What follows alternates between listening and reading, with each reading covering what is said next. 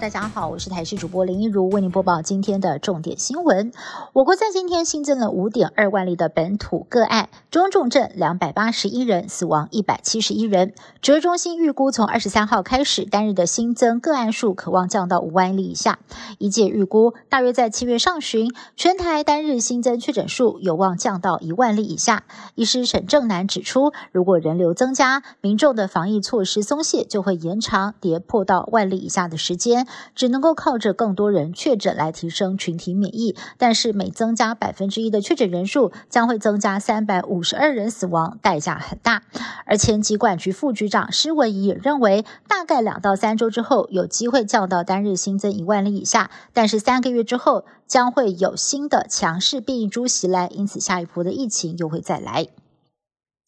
台中六十五岁以上的长辈第四剂莫德纳疫苗开打，是否为了提升施打率，寄出了奖励，赠送两剂快筛，还有五百块钱的礼券。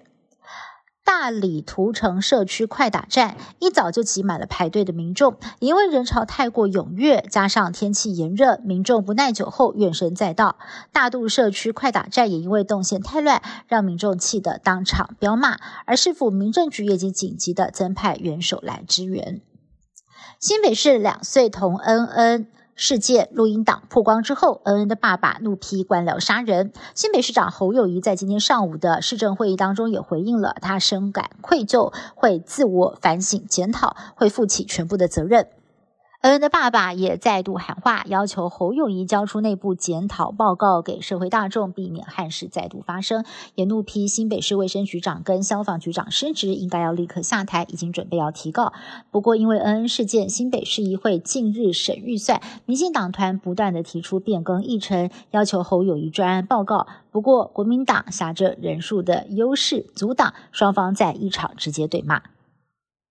台中市在二十一号晚间九点多发生了住宅火警，四楼透天民宅全面陷入火海。住在二楼的屋主太太，还有刚从德国返台的女儿跳窗逃生。不过住在三楼。九十一岁高龄的屋主，也是前台中市议长刘火旺之子，还有三十五岁的外佣被救出的时候，已经没有了生命迹象，送医急救还是回天乏术。而火警发生的第一时间，监视录影器也曝光了，只见一群人忙着抢救，整个过程是险象环生。